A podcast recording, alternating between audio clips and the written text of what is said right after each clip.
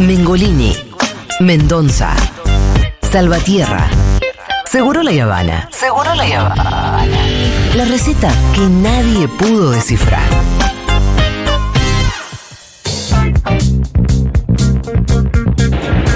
Ay chicos, qué tristeza. Yo estoy en la playa, vengo al mismo lugar hace 20 años y no hay nadie, no hay nadie. Estoy, o sea, hay un día precioso eh, y no hay nadie en la playa, gente, no hay nadie tampoco en la calle.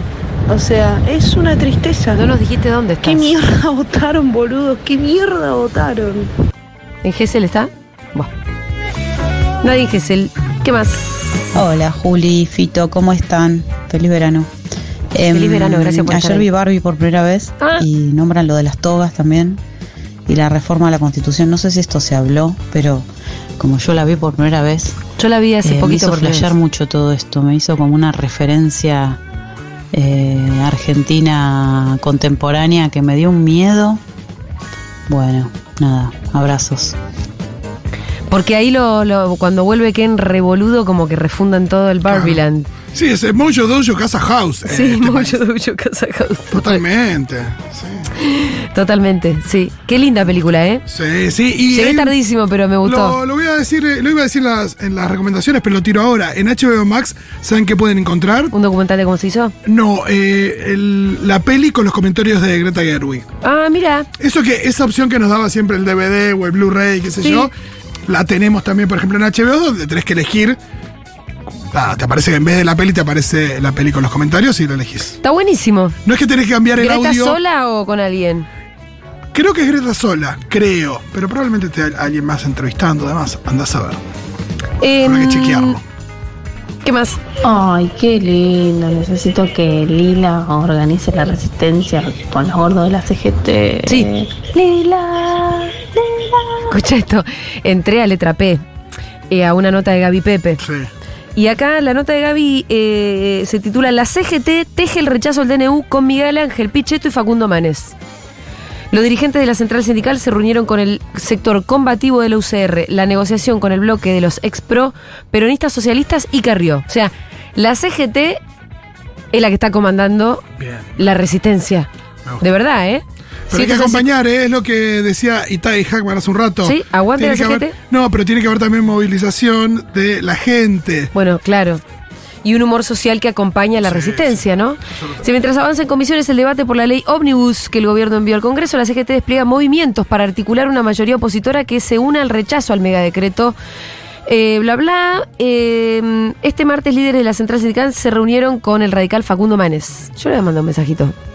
¿Sabes que me mandó un mensajito en solidaridad Facundo Manes? Sí, por, eh, me habías contado. con lo de por tu C5N. despido. Eh, y otros legisladores de la UCR estarían dispuestos a sumarse a la iniciativa y con Miguel Ángel Pichetto e integrantes del bloque Hacemos Coalición Federal. El encuentro con Manes se celebró el martes por la mañana.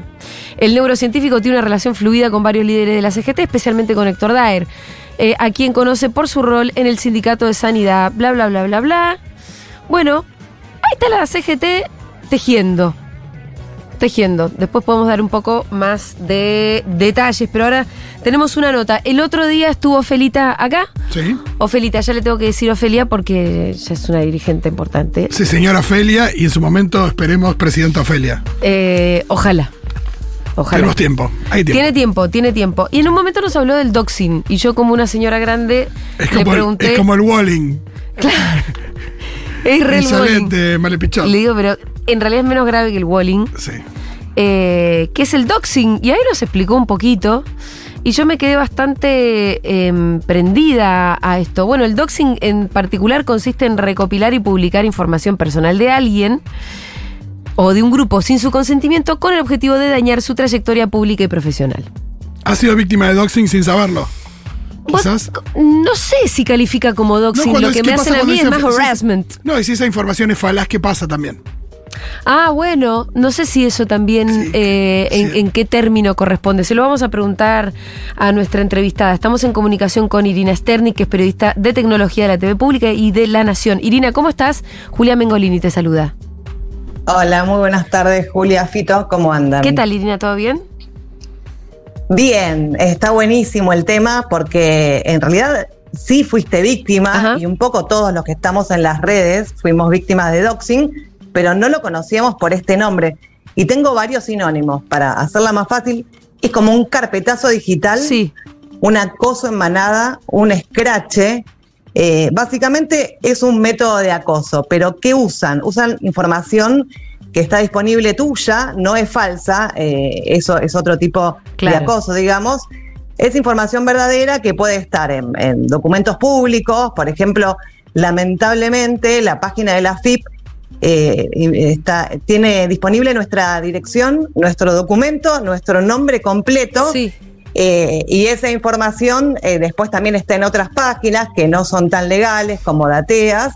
Y a partir de ahí hay un montón de información disponible que ni siquiera sabemos que está, pero una vez que empezamos a sufrir esta práctica, bueno, empezamos a tratar de controlar. Y también es información que hemos dado en el pasado, cuando las redes no eran eh, este lugar del horror de violencia digital, desde poner eh, información sobre nuestro barrio, algunos comentarios que dan cuenta de nuestras vulnerabilidades y todo eso ayuda a que los atacantes hagan ingeniería social, que es decir, te investiguen, Sí. investiguen un poco a, a partir de la información que vos otorgás, bueno, y aquí te empiecen a acosar en manada, justamente, y publiquen, sea en una página web o en una cuenta de Twitter, un montón de información eh, junta para hacerte daño, extorsionar o amenazarte.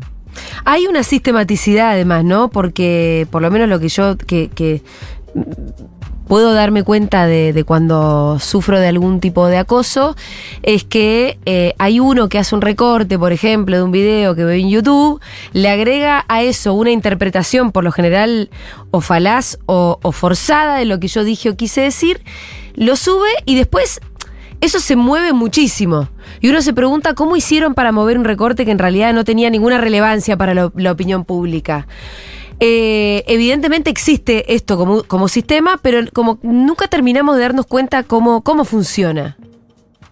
Sí, digamos que son grupos organizados Sí. según qué ataque. De hecho, eh, si bien se acuerdan de Wikileaks, Sí. eh, tiene que ver con esto, porque docs significa mm, recopilar documentos, Documentos. y exponerlos. Bueno, eso fue Wikileaks, pero no tenían ánimo extorsivo, sino visibilizar una situación.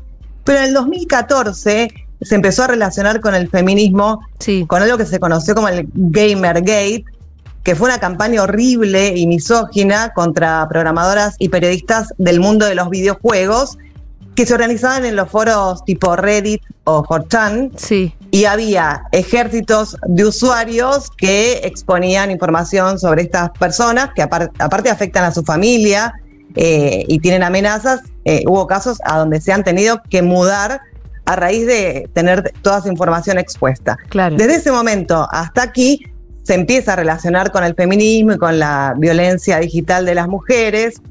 Una investigación de Amnistía que dice, por ejemplo, eh, que un 85% de las mujeres en el mundo sufrió violencia digital y un 26% doxing.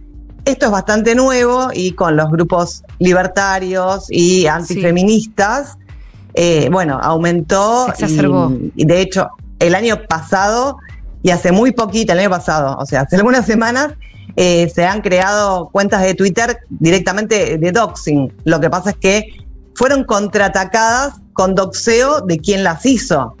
Pero tampoco está bien, ¿no? Porque es eh, exponer información privada, no es un delito a menos que venga acompañado de una amenaza. Claro, no es un delito exponer, hacer este acoso y exponer información, para empezar, porque no está legislado eso, ¿no? No está legislado, igual hay un montón de figuras eh, que tienen que ver co- con el ciberacoso, porque eso sí es un delito y si es un ciberacoso aplica, o también por amenazas, eh, puede estar relacionadas con sextorsión. Sí. Eh, pasa mucho en casos, esto ya no es solamente relacionado con mujeres, donde mm, hay delincuentes virtuales que tienen perfiles falsos de mujeres y mm, empiezan a charlar con víctimas hombres, capturan todos sus datos previamente y después los amenazan con exponer toda esa información. Claro. Eso es un delito relacionado con la sextorsión y es muy Black Mirror lo que sucede. Es muy Pero Black Mirror. Lo que me, me parece que lo que es importante es, uno, tener en cuenta cómo protegerse. Sí. eh, hace tanto tiempo que tenemos información publicada en redes que está bueno eh, hacer una búsqueda en Google para ver qué imágenes tuyas hay, de dónde salen, dar de baja lo que podés dar de baja, quizás lo publicaste vos misma y hacer una limpieza para que no esté toda esa información regalada. Eh, ahora, a las personas de perfil público les cuesta un poquito más eso.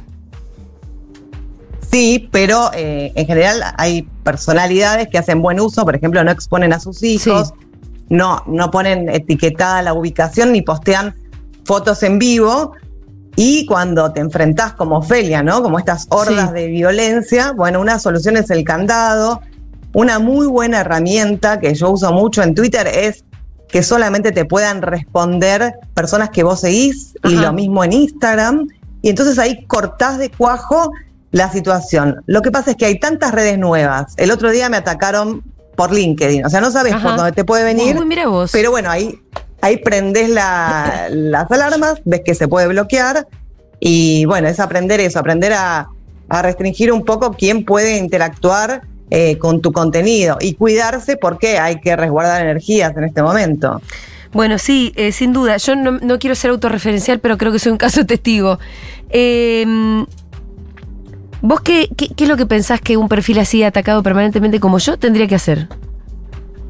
Si tuviera eh, Me parece indispensable eh, el, digamos, eh, la medida máxima es poner candadito o borrarte de las redes sociales, que no es la idea. Borrarme de las redes. Pasa que eso, la pregunta también es, bueno, si me voy, me voy de las redes sociales, ¿no ganaron? Depende del momento. Uno mm. a veces no tiene la fuerza necesaria para exponerse a eso. Eh, y te cuidas a vos, que es lo más importante. Pero por otro lado, me parece antes, que es una gran medida, restringir los comentarios. Cada tweet que uno pone, poner en, Twitter, que solamente te respondan las personas que vos seguís. Y ahí se corta. Sí. Eh, es muy útil esa herramienta. Lo mismo en Instagram. A veces hay que cerrar los comentarios. Y también eh, que no te puedan escribir personas mensajes directos, entonces no hay canal de comunicación para que te ataquen. Sí. bueno, salvo que ellos, por ejemplo, porque lo que, lo que pasa con los ataques que sufrimos Ofelia y yo, por ejemplo, es que sacan un recorte de alguna cosa y te hacen, hacen tendencia a tu apellido, ¿no? Tú, nadie te está contestando un tweet, vos por ahí no, no tuiteas hace un mes y sin embargo de repente sos, eh, sos tendencia, porque alguien decidió que no fueras. Contra eso, eh, lo que se puede hacer es no mucho, sino no, no retuitear, no compartir y denunciar si te están difamando o acosando eh, o agraviando, denunciar el tweet, que también es muy útil, pero decía que es muy importante porque para el doxing también lo que se intenta hacer es hackear cuentas. Entonces, si vos no tenés la seguridad afilada en las redes sociales o en las cuentas de mail o en lo que sea. A mí en un momento recibí un ataque de esta característica y me intentaron hackear hasta MySpace. Y uno tiene abandonadas todas las redes y quizás usas la misma contraseña y alguien que tiene conocimientos informáticos te saca una y entra a todos tus mensajes. Eso también es doxeo. Entonces hay que, hay que asegurar las cuentas, hay que ponerle el doble factor, que es asociar el teléfono o una aplicación de autenticación a absolutamente todo. Eh, y también no hablar eh, alegremente, no dejar cosas escritas en WhatsApp, porque eso se puede capturar y compartir. ¿En WhatsApp te pueden chorear el WhatsApp? Te pueden chorear el WhatsApp si es que eh, te estafan o te hacen un caso de phishing. Ah, o en un momento que estás distraída, haces algo mal, que es como entrar a un link o responder. El otro día, por ejemplo, Mercado Libre, sí. una estafa relacionada con Mercado Libre llamó a, alguien que tiene conocimientos informáticos, pero lo agarró distraído y le dije, mira, eh, tenemos compras desconocidas de mucho valor en tu cuenta, vamos a hacer un chequeo de seguridad, compartí mi pantalla y no sé en qué momento se distrajo para hacer eso. Le compartió la pantalla que se puede hacer ahora en WhatsApp y le hicieron pedir un préstamo. Bueno, eh, esos llamados desconocidos por WhatsApp hay que anularlos también para que no te llame nadie que vos no conozcas o que se haga pasar por algún contacto tuyo. Claro, claro. ¿Y el hackeo de la cuenta solamente es si vos te mandaste alguna cagada o, alguien se puede meter en remoto en tu cuenta de WhatsApp?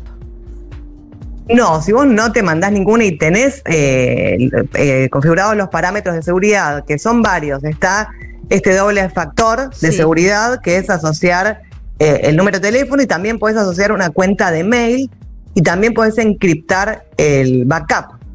Y con todo eso es muy difícil que te roben, a menos que te roben el teléfono desbloqueado, no hay manera. Claro. Y también eh, está bueno para usar Telegram, que es otra plataforma de mensajería muy segura, pero las dos son seguras si vos tenés estos factores activados.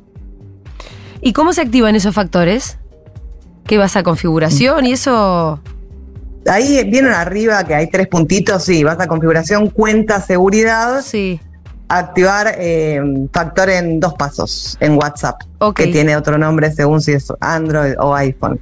Ese sí o sí que es un código de seis números que te lo tenés que acordar siempre. Entonces, si te roban el WhatsApp, a la persona que se intente instalar en el celular nuevo tu número de teléfono, le pide ese código, que es en general los- lo que los estafadores te piden Sí. cuando te hacen algún chamullo y te dice, te mandamos un código por la vacuna, ¿no me lo das? Bueno, ese código eh, es en primer lugar la primera medida de seguridad y si te equivocaste y se lo diste, tenés este segundo código que es el que vos le pusiste para asegurar tu cuenta. Qué tremendo. La, la- la única salida a todo esto es empezar a tener como. eh, prestar atención a cada una de, tus, de estas cosas, cambiar las claves de seguridad, cambiar todo. Es eso, no queda otra. Sí, y, y borrar mensajes viejos, como tener esa higiene digital de tus Sí. cuentas, porque realmente estos carpetazos, ¿no? Son quizás cosas que uno ha dicho en el pasado, o en el barrio en el que vivís, o tus actividades. Tener un poquito de cuidado con no mostrar vulnerabilidades en las redes, y las vulnerabilidades también son mensajes privados que pueden ser hackeados. Hay una serie de Netflix que es espectacular, Mm. que tiene que ver con el doxeo, que se llama El hombre más odiado de Internet, Sí. Sí. que es el primer caso de mm, ex- extorsión sexual, donde tenía una página, este flaco, que hackeaba cuentas y ponía fotos de mujeres desnudas. Eh, y tenía una orden de seguidores que tiene el mismo comportamiento que estamos comentando ahora. Bueno, en ese momento no era delito, pero esa serie muestra muy bien cómo eh, eran las prácticas, cómo recopilaban información, las cuentas eran hackeadas, pero en ese momento era más fácil de hackear. Bueno, finalmente fue condenado, borraron todo, pero en ese momento la red era tierra de nadie. Claro. Ahora tenemos más herramientas, pero eh, hay que estar atentos. Igualmente, bueno, también te quería preguntar esto. eh, ¿Hay alguna posibilidad para vos de que empiece a haber regulaciones? En Argentina... en general, hay porque, porque en realidad uno dice, bueno, ¿dó- dó- ¿dónde está Twitter? Está bien, tiene una sede de una empresa que está en Estados Unidos, pero al final está en todo el globo. Entonces, ¿existe la posibilidad de, de- de- de regular? Sí, de hecho la ley de servicios digitales europea eh, está muy buena porque plantea un montón de este tipo de situaciones y que las plataformas se tienen que hacer responsables. Por eso Threads, por ejemplo, que es el Twitter de Instagram, mm, tardó un montón en llegar a Europa o a España porque tenía que cumplir con estas normas y es un gran modelo a seguir.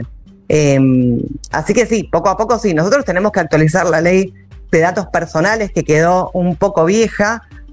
Hay varios proyectos de ley, pero en la ley de datos personales deberían estar incluidas las plataformas. Bueno, Irina, seguramente te vamos a seguir eh, contactando por esto porque veo que nos avivamos, ¿no? Vos, Julita, estás tomando. Nunca te vi tomando tanta nota en, en una entrevista. Veo que no terminamos de Está avivar. buenísimo, está buenísimo. Está buenísimo hablar de esto porque no- nos pasa un poco a todos los que estamos expuestos en las redes. Bueno, sí. Y a los chicos. Y el otro día lo que no- no- no- Ofelia nos contaba que por ahí tiene amigas que no tienen ninguna vinculación con la política, a las que las empezaron a doxear solamente por estar cerca a ella. Eh, y bueno, o sea, al final me parece que cualquiera puede ser víctima. Y basta de Rita 1234 como clave. No, no, no, esa no tiene que ser más Totalmente, la sí, clave. sí. O los Messi, no sé si se acuerdan de, ese- de esa situación, donde la clave del mail eh, del Ministerio de Seguridad o de Patricia Bullrich era Messi 123. Sí. Bueno, mucho más cuidado con todas las cosas. Voy a tener que hacer una limpieza, además de. limpieza energética como la de mi ley y de todo tipo de cosas. Te mandamos un abrazo. Gracias, Irina. Otro, abrazo a todos. Eh, era Irina Sternik, ella es especialista, em, periodista de tecnología de la TV Pública de la Nación y especialista en estas cuestiones.